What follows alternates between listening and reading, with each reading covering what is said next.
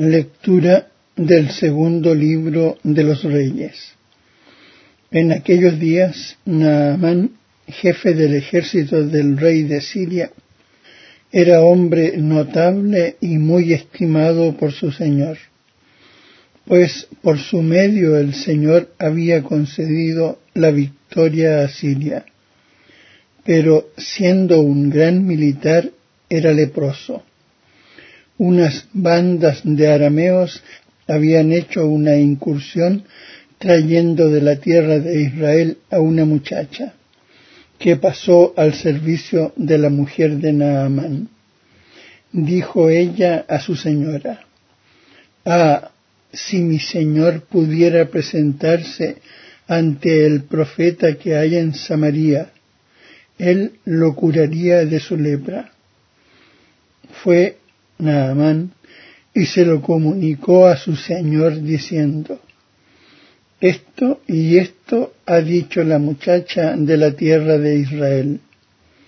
Y el rey de Siria contestó, vete, que yo enviaré una carta al rey de Israel. Entonces tomó en su mano diez talentos de plata, seis mil ciclos de oro, diez mil vestidos nuevos y una carta al rey de Israel que decía, Al llegarte esta carta, sabrás que te envío a mi siervo Naamán, para que lo cures de su lepra. Cuando el rey de Israel leyó la carta, rasgó sus vestiduras diciendo, ¿Soy yo Dios para repartir vida y muerte? Pues me encarga nada menos que curar a un hombre de su lepra. Daos cuenta y veréis que está buscando querella contra mí. Eliseo, el hombre de Dios, oyó que el rey de Israel había rasgado sus vestiduras y mandó a que le dijeran, ¿por qué has rasgado tus vestiduras? Que venga a mí y sabrá que hay un profeta en Israel. Llegó Naamán con sus carros y caballos y se detuvo a la entrada de la casa de Eliseo. Envió éste un mensajero a decirle, Ve y lávate siete veces en el Jordán, tu carne renacerá y quedarás limpio. Naamán se puso furioso y se marchó diciendo, Yo me había dicho, saldrá seguramente a mi encuentro, se detendrá, invocará el nombre de su Dios, frotará con su mano mi parte enferma y sanaré de la lepra.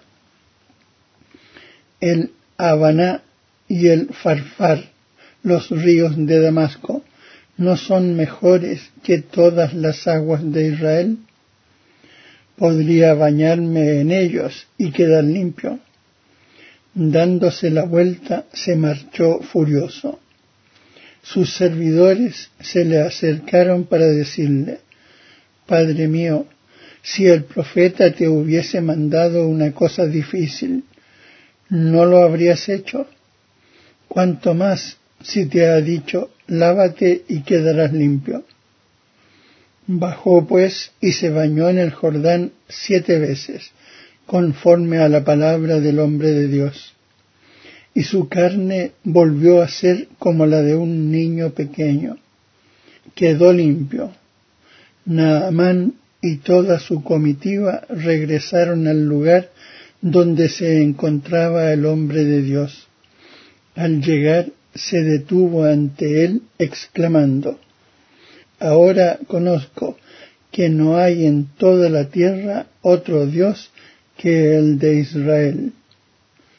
Palabra de Dios.